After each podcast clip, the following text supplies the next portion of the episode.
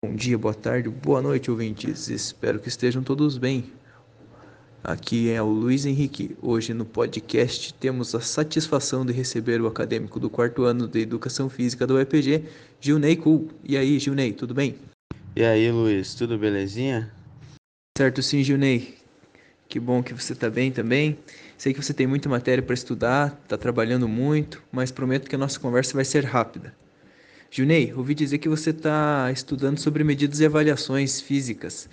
Queria que você falasse um pouco isso sobre esse, sobre esse tema. Então, Luiz, estamos vendo isso na faculdade sim, mas não, sempre quando falamos em medidas e avaliação, não podemos esquecer do conceito de antropometria e cineantropometria.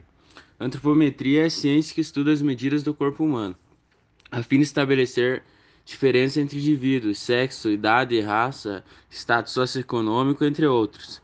Segundo o livro Ergonomia, escrito por Buarque em 2016, a antropometria é conceituada como medidas do corpo humano realizadas de forma padronizada.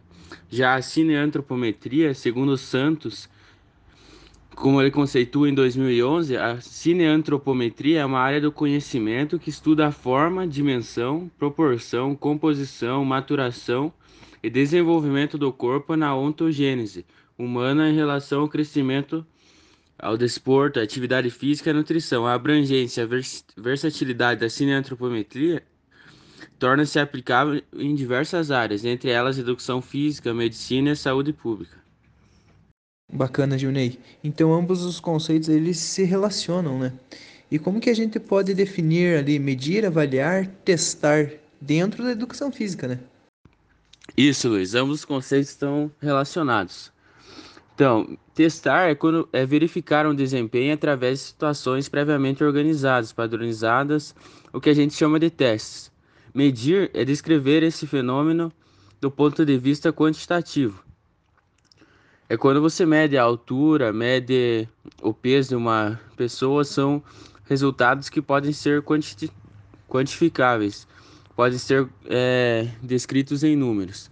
Avaliar é interpretar os dados, seja eles quantitativos ou qualitativos, para ter um julgamento de valor, tendo por base padrões ou critérios. Entendo. Às vezes a gente acha que é tudo a mesma coisa, né? Mas com você explicando assim, ficou, ficou claro as diferenças entre cada termo. Isso mostra a importância de uma, uma avaliação física, né?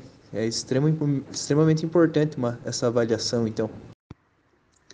Exatamente, Luiz. O CONFEF, que é o Conselho Federal de Educação Física, defende que, através da avaliação física, é possível reunir elementos para fundamentar a sua decisão sobre o método, tipo de exercício e demais procedimentos a serem adotados para a prescrição de exercícios físicos e desportivos. A avaliação deve ser sistemática e a mais ampla possível, de acordo com os objetivos e características do aluno, devendo conter anamnese completa, análise dos fatores de risco para coronariopatia, classificação de risco, verificação dos principais sintomas ou sinais sugestivos de doença cardiovascular e pulmonar, podendo ser composto também de medidas antropométricas, testes neuromotores, avaliação metabólica, avaliação cardiorrespiratória e avaliação postural. Nossa, muita coisa.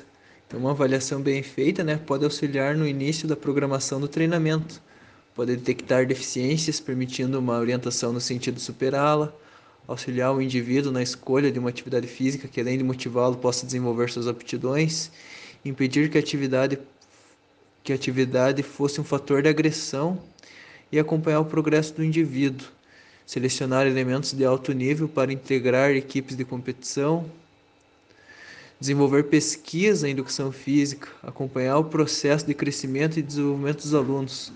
Nossa, é, é, são muitos benefícios que a avaliação física pode trazer, né?